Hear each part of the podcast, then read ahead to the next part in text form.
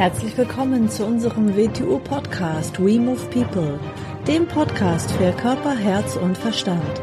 Wir sind Alfred Johannes Neudorfer und Rosa Ferrante Banera und in unserem Podcast beschäftigen wir uns mit den Themen persönliche Weiterentwicklung, Gesundheit, Kampfkunst, Philosophie und Menschsein. Herzlich willkommen zu einer neuen Folge unseres WTU-Podcasts. Hallo Alfred. Hallo Rosa. Ja, wir haben heute ein ganz spannendes Thema. Das Thema heißt Kommunikation. Ich finde, das passt ja auch ganz gut zum Podcast an sich. Ähm, da kommunizieren wir auch gerade mit dir.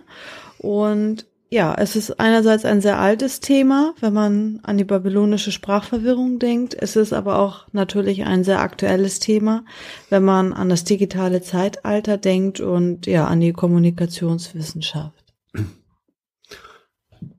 Viele Menschen denken, wenn man von Kommunikation redet, natürlich hauptsächlich an Sprache. Sprache gehört natürlich zur Kommunikation, ist aber eigentlich nur ein Teilaspekt davon. Die, die Menschen versuchen meistens mit anderen Menschen zu kommunizieren und konzentrieren sich dabei auf die Sprache.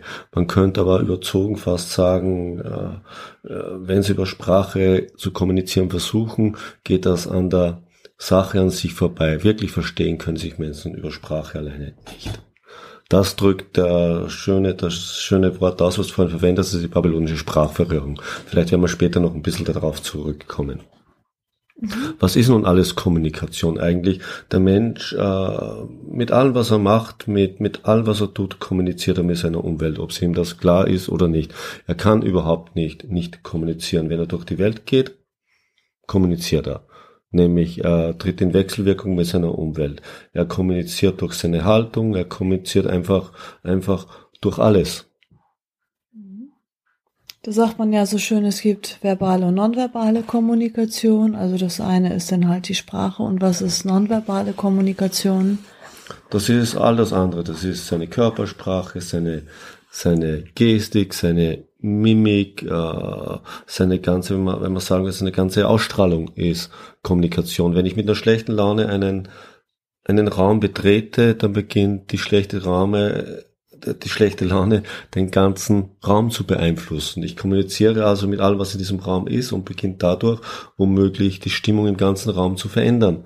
Also habe ich Menschen etwas übertragen und sie beginnen darauf zu reagieren. Ich habe mit ihnen kommuniziert. Ob mir das bewusst ist oder nicht bewusst ist, das tut überhaupt nichts zur Sache. Jeder von uns kennt solche Vorgänge ich habe irgendwann einen Artikel geschrieben oder an anderer Stelle schon mal gesagt, erinnert sich vielleicht jeder, wenn er, wie er noch ganz, ganz klein war und er ist aus der Schule heimgekommen, er hat sofort gespürt, wenn der Streit war von den Eltern, auch wenn sie gar nicht mehr da waren, das hat er irgendwo gespürt oder wenn sehr gute Stimmung im Haus war, ob die Angehörigen jetzt da waren oder nicht, das, das hat man einfach gespürt, das war in, in der ganzen Wohnung, im ganzen Haus vorhanden.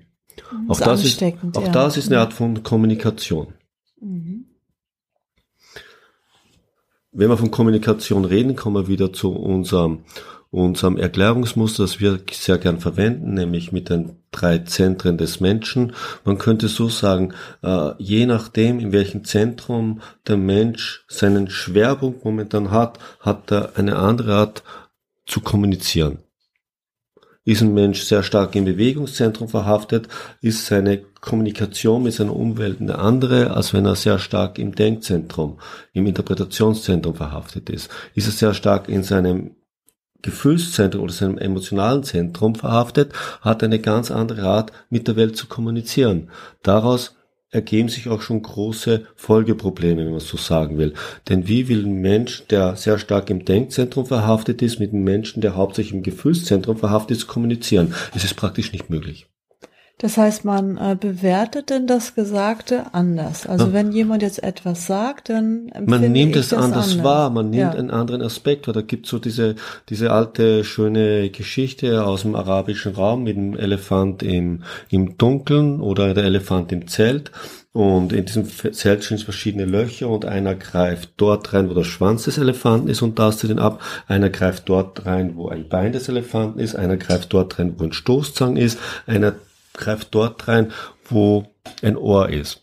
Und dann erklärt jeder seine Erfahrung und beginnt ein Gesamtbild des Elefanten aufzubauen. Und das wird sich praktisch so unterscheiden, dass ganz verschiedene Sachen rauskommen. Mhm. Und so ungefähr kann man sich das dann auch vorstellen. Mhm. Bloß wenn ein Mensch sehr stark im Bewegungszentrum verhaftet ist und ein anderer sehr stark im Dendzentrum, wird die Ausdrucksweise des Menschen aus dem Bewegungszentrum womöglich von dem Menschen aus dem Denkzentrum bereits abgewertet werden. Die wird ihm irgendwie zu einfach vorkommen, die wird ihm zu primitiv vorkommen, er wird sich als höherwertig vorkommen. Was soll, wenn der Weise in keiner Weise stimmt? Mhm. Sondern sie sind beide Sichtweisen sehr eingeschränkt. Ja, da kommen wir jetzt, glaube ich, mhm. zu dem Punkt, wenn man jetzt sagt, ähm, wenn wir jetzt ja aus dem arabischen Raum, da gibt es so schöne Sufi-Geschichten ähm, aus der Tradition sozusagen.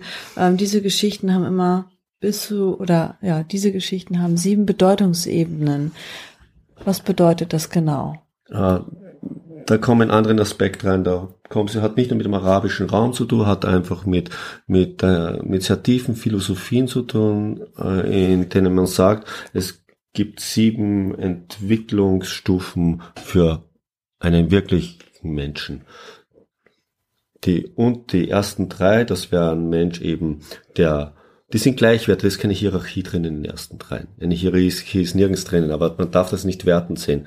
Ein Mensch, der im Bewegungszentrum sein Zentrum hat, ein Mensch, der im Denkzentrum sein Zentrum hat, ein Mensch, der im Gefühlszentrum sein Zentrum hat. Während es ein Mensch wo diese Zentren ausgewogen sind.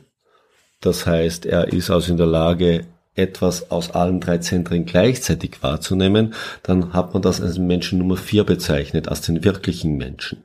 Eine Strophe drüber hat man ihn als Menschen bezeichnet, was mit unserer Kultur äh, ist wieder ein Problem, weil hier das Christ, der christliche Aspekt mit drin ist, als Heiligen bezeichnet. Ein Moment drüber wäre der Mensch Nummer 6 und ganz drüber wäre der Mensch Nummer 7. Und jeder hat seine Art, die Welt wahrzunehmen. Und aus dem Grund kann jeder in so einer Geschichte eine andere Sichtweise erkennen.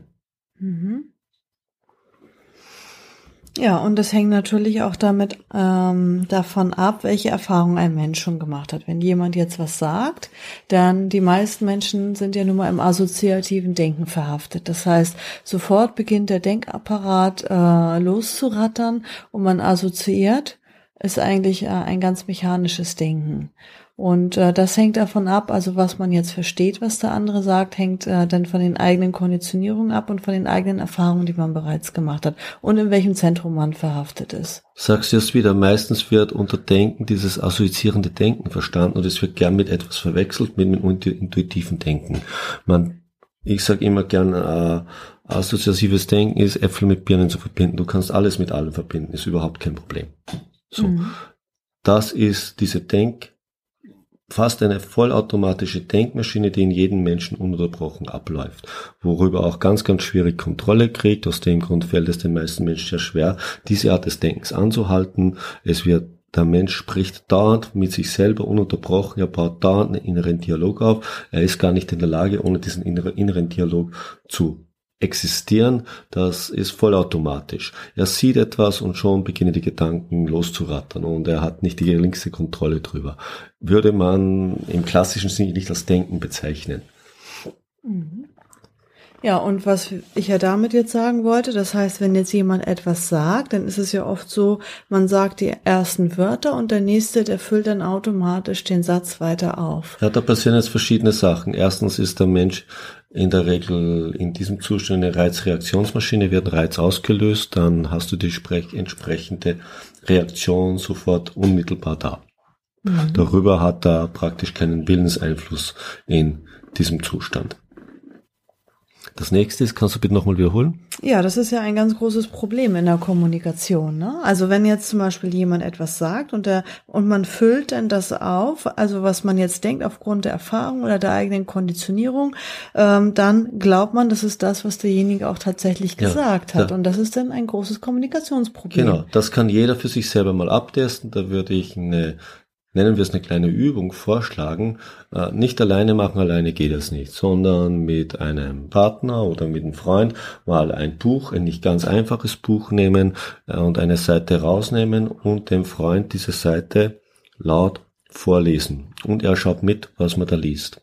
Mhm. Und es ist ziemlich erschreckend, diese Übung zu machen, mit der man wird draufkommen, dass man, ohne dass einem klar ist, gewisse Sachen anders liest, als sie da sind, dass man gewisse Wörter abändert als nächstes sollte man sich das mal genau anschauen und sich die Konsequenz anschauen, was hat man da eigentlich abgeändert. Was, ich glaube, das Gute ist auch, Entschuldigung, wenn ich dich unterbreche, wenn das ein anspruchsvoller Text ist. Ein anspruchsvoller genau. Text. Was mhm. hat man ange, abgeändert und was hat dann, in welche Richtung hat das den Text dann verändert? Und sich die Konsequenz vor Augen zu führen. Denn erinnern wird man sich daran, was man gelesen hat, nicht an das, was da wirklich da gestanden ist. Mhm. Ähnlich geht es in einem Gespräch. Meistens, meistens wird einem nicht zugehört und meistens hören wir nicht zu. Wir hören einen Teil, ein paar Wörter, die ein Mensch sagt und das, was er dann weiter sagt, hören wir gar nicht mehr wirklich, weil wir es zum Teil bereits verändert haben. In der Erinnerung werden wir aber hundertprozentig darauf pochen, dass er das gesagt hat. Das nächste ist, wenn wir das noch mit Emotionen verbinden, werden wir ihm Emotionen unterstellen, die wir selber empfinden dabei und sagen, er hat es in dieser Absicht gesagt. In Wirklichkeit haben wir unsere eigene Emotion gespürt. Und unsere Erinnerung ist voll mit all diesen Sachen. Wie wollen wir auf dieser Ebene mit anderen Menschen kommunizieren? Wir können ja, wenn wir eine Seite eines Buches lesen, nicht mal uns selbst trauen. Mhm. Das muss ich auf jeden Fall bestätigen. Die Übung mhm. haben wir ganz, ganz oft gemacht und ich war wirklich erschrocken und erstaunt. Dann hast du gesagt, da steht das und das und ich habe hingeguckt und ich habe gesagt, das kann doch nicht sein. Also ich habe wirklich ein ganz anderes Wort wahrgenommen, also was zum Teil wirklich das Gegenteil bedeutet.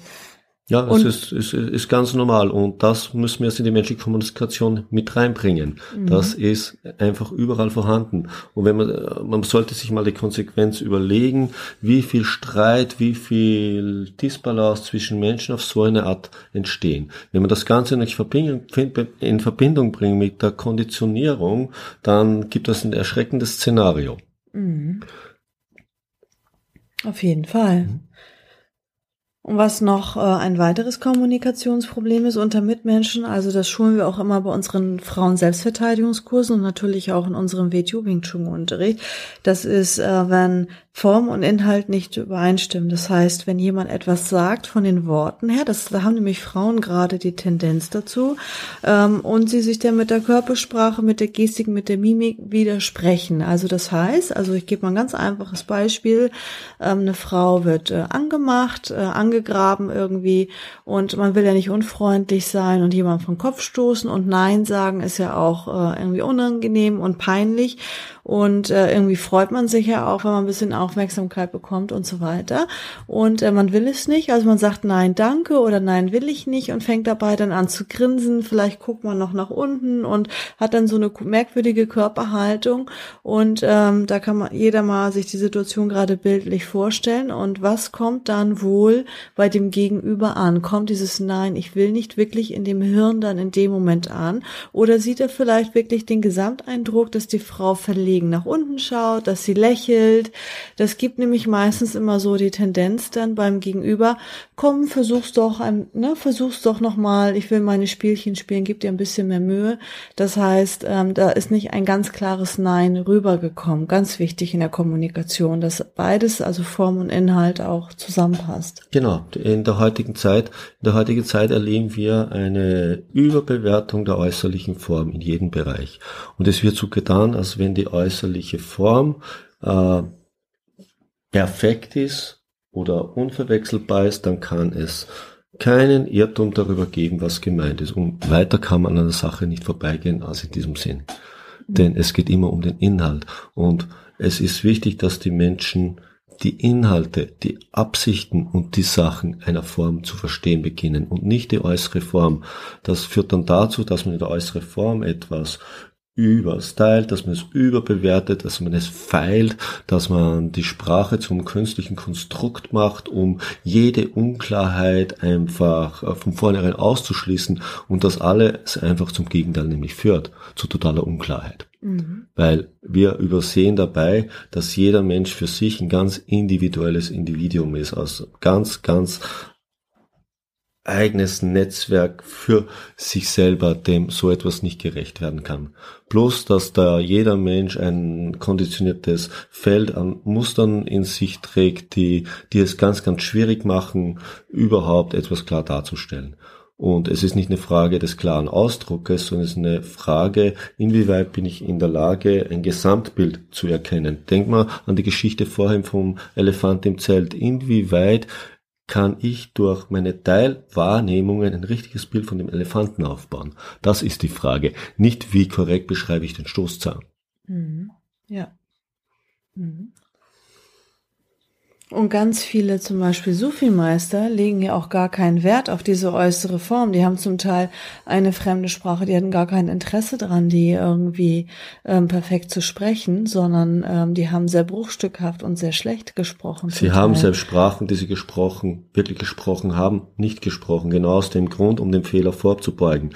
Den Menschen, die zu sehr der Form verhaftet sind, meistens sehr schlechtes Gespür für den Inhalt haben und darum geht es. Also, wie du sagst, aus der Geschichte natürlich Sufi-Meister oder ja asiatische Äquivalent dazu, die Zen- und Chan-Meister mhm. in Asien. Hm?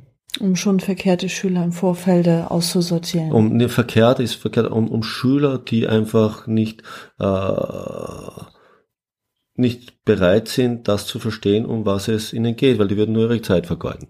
Mhm. Und in die Zeit nehmen für die Menschen, die in der Lage sind, das zu verstehen. Mhm. Und was ist nun die babylonische Sprachverwirrung? Äh, dieses schöne alte Bild aus, aus unserer eigenen Kultur, was könnte man, was könnte man darunter verstehen, was die babylonische Sprachverwirrung ist? Man könnte sie unter zwei Aspekten verstehen. Nehmen wir uns den Menschen an, als er noch ein natürlicher Mensch war, der nicht verschiedene, verschiedenste soziale Konditionierungen gehabt hat, sondern der Mensch war in seiner Natürlichkeit noch eine Menschheit, damit war er in der Lage, mit all seinen Mitmenschen zu kommunizieren. Das hat gar nicht so sehr dazu, uns verschiedene Sprachen zu reden, sondern einfach aus der menschlichen Einheit hinausgeworfen worden zu sein und verschiedene Konditionierungen bekommen zu haben und aus dem Grund konnte man nicht mehr miteinander reden. So wie, auch, so wie auch heute die Menschen, die Menschen streiten, die Menschen, es gibt immer mehr Gerichtsverhandlungen, es gibt immer weniger Freundschaften in Wirklichkeit, es gibt immer mehr Grund für Konflikte. Dabei äh, sind, sprechen wir mehr Sprachen als je zuvor, unsere Sprache ist gefeilter als je zuvor, aber anscheinend verständigen können wir uns immer weniger. Ja, die wirkliche Kommunikation ist ja auch nicht die Sprache an sich. Die wirkliche Kommunikation ist nicht die Sprache an sich, um da wieder die Sufi oder Zen-Meister zu bemühen. Die wirkliche Sprache ist, äh, wie, wie man in Asien sagt, Ishindenchen von Herz zu Herz. Und wenn man das versteht, braucht man sehr wenig Worte. Mhm. Die Menschen, die das kennen, haben, sind im außergewöhnlich privilegierten Zustand, aber werden relativ viele kennen. Sie wissen, wenn man mit Menschen wirklich harmonisiert und interagiert, kann es keine falschen Wörter geben. Wir haben noch eine schöne Geschichte für dich. Und zwar, ja, auch eine Geschichte aus unserem Raum. Und diese Geschichte hat auch mehrere Bedeutungsebenen. Mhm. Also bis zu sieben Bedeutungsebenen kann man in der Geschichte erkennen. Und ich würde sagen, soll ich dir einfach mal vorlesen? Die liest du einfach mal vor, das cool. ist sicher schön, ja. Mhm. Ja. Also die Geschichte heißt die Sprache der Tiere. Es waren einmal zwei Wanderer, der eine gut, der andere böse, die gemeinsam eine Reise unternahmen. Beide wanderten, um ihr Glück zu suchen. Der gute Mensch teilte seine Wegzehrung mit seinen Gefährten, bis nichts mehr übrig war. Da fragte der gute Mann, kann ich etwas von deinem Essen haben? Niemals, sagte der andere und wurde so über alle Maßen zornig, dass er seinen unglücklichen Weggefährten beide Augen ausstach, ihm alles raubte, was er besaß und ihn allein und hilflos in der Wildnis zurückließ. Der geblendete Mann hörte einige Vögel singen und beschloss, vorsichtig tastend den Baum zu erklettern, in dessen obersten Zweigen sie sich befanden. Er wollte sich so, zumindest bis zum nächsten Morgen, wenn er vielleicht einen Weg finden würde, seine Reise fortzusetzen, vor wilden Raubtieren schützen. Und seltsam, er entdeckte, dass er die Sprache der Vögel verstehen konnte. Er belauschte ihre Gespräche und erfuhr dabei, dass jeder Blinde, der seine Augen in den Tautropfen dieses Ortes badete, sein Augenlicht wiedergewinnen würde.